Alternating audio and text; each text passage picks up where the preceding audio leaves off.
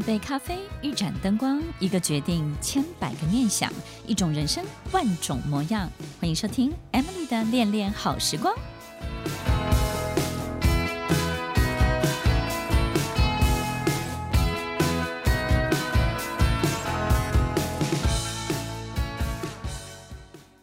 欢迎收听《恋恋好时光》，我是 Emily，在每周六晚间八点到九点，与您在空中共度美好的时光。小人不是我们的敌人，他是需要你的人。小人围绕在我们身边，是要透过我们抵达他想要去到的每一个地方。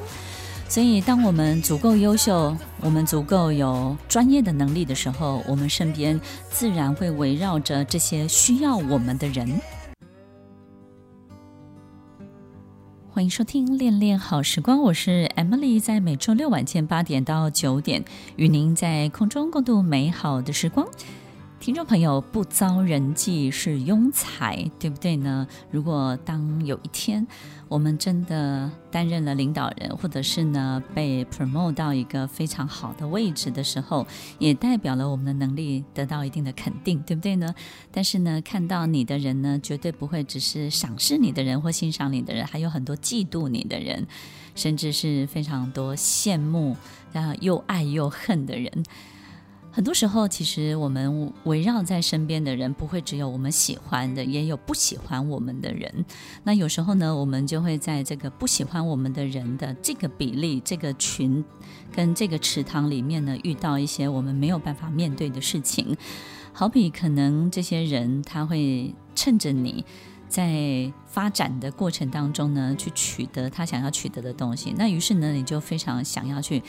摆脱掉他们，或是甩掉他们，但是你可能没有办法，因为他们就在你的身边，而且呢，他每天眼睛就盯着你，每次你一有发展，那他就有动作。所以呢，其实对于很多的领导人，围绕在身边的不喜欢你的人的这些我们所谓的小人，其实是相当困扰的。但是小人呢，其实不是我们的敌人，他是需要我们的人，是对我们有需求的人，一定是在他的人生当中很多事情没有办法透过他自己取得，所以呢，我们就好像一个很重要的工具，或是很重要的一个这个兔子洞，对不对？透过我们去取得他想要取得的东西。所以，其实当有一天你功成名就了，你有一定的成功的发展的时候，你身边一定会围绕着这两种不同的人。所以，听众朋友其实也不要太多的困扰，我们了解他，然后理解他，并且懂得跟他相处，这件事情才是最重要的。其实，在小的时候呢，有一个长辈他跟我讲，他说。其实这些人啊，这些我们不喜欢的，或是不喜欢我们的人，他们都有一个很重要的这种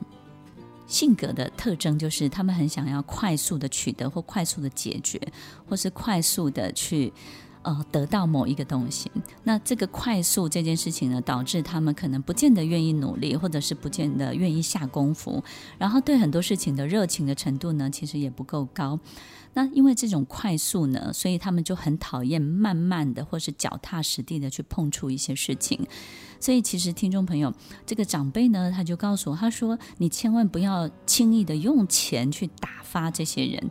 那以前我会觉得很奇怪，我为什么要跟他们纠结？为什么我要浪费这么多的生命在他们身上呢？那为什么我不能够用金钱，或者是用一个更快的方式去打发他们？那我就问这位长辈啦，他就说：“他说，其实你要让他们去学会做他们最讨厌的事情，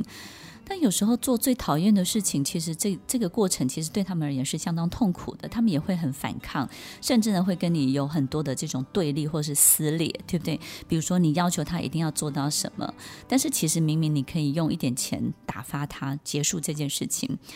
但是我发现呢，这件事情在我人生当中的职涯，在遇到的这些人的过程、交手的过程当中，真的非常的有用。其实改变的不是他们，改变的是你自己。当你开始